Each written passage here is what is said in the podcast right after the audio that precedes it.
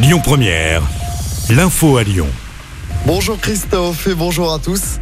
Deuxième jour de visite à Lyon pour le chef Raoni aujourd'hui. C'est à l'occasion de la 9e tournée internationale de l'association Forêt Vierge.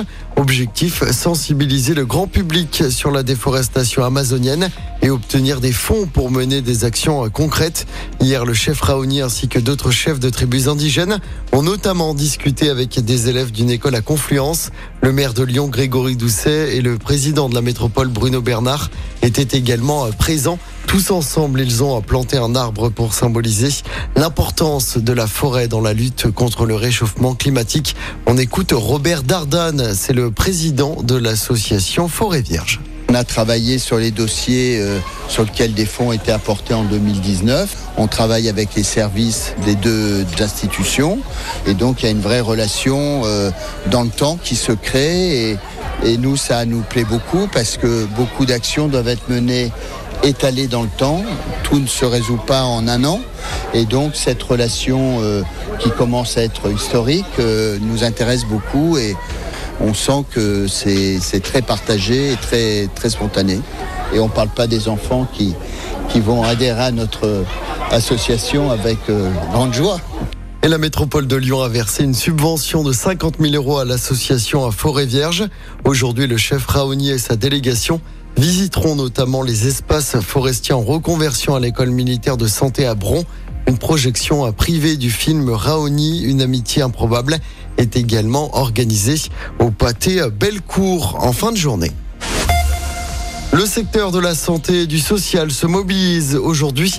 Un rassemblement est prévu à 13h30 à Lyon devant le siège de la métropole rue du Lac. Une manifestation doit ensuite rejoindre la place Guichard. Les syndicats qui réclament le retrait de la réforme des retraites et davantage de moyens. Un service d'un hôpital lyonnais fermé ce week-end après une infestation de punaises de lit. Les punaises sont arrivées via un patient qui avait été admis samedi. C'était aux urgences traumatologiques de l'hôpital Édouard Herriot.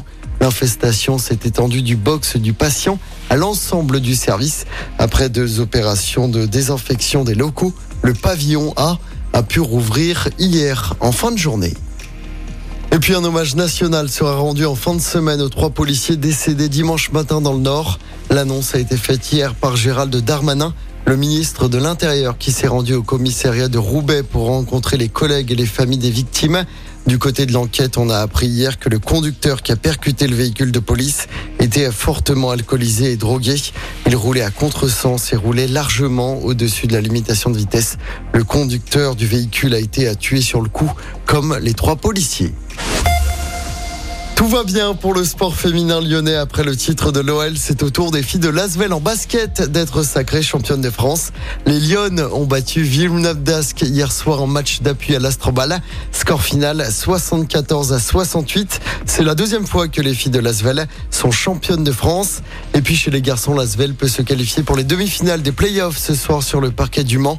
Une victoire suffit aux hommes de TJ Parker. Coup d'envoi du match à 20h. Écoutez votre radio Lyon Première en direct sur l'application Lyon Première, lyonpremière.fr et bien sûr à Lyon sur 90.2 FM et en DAB+. Lyon Première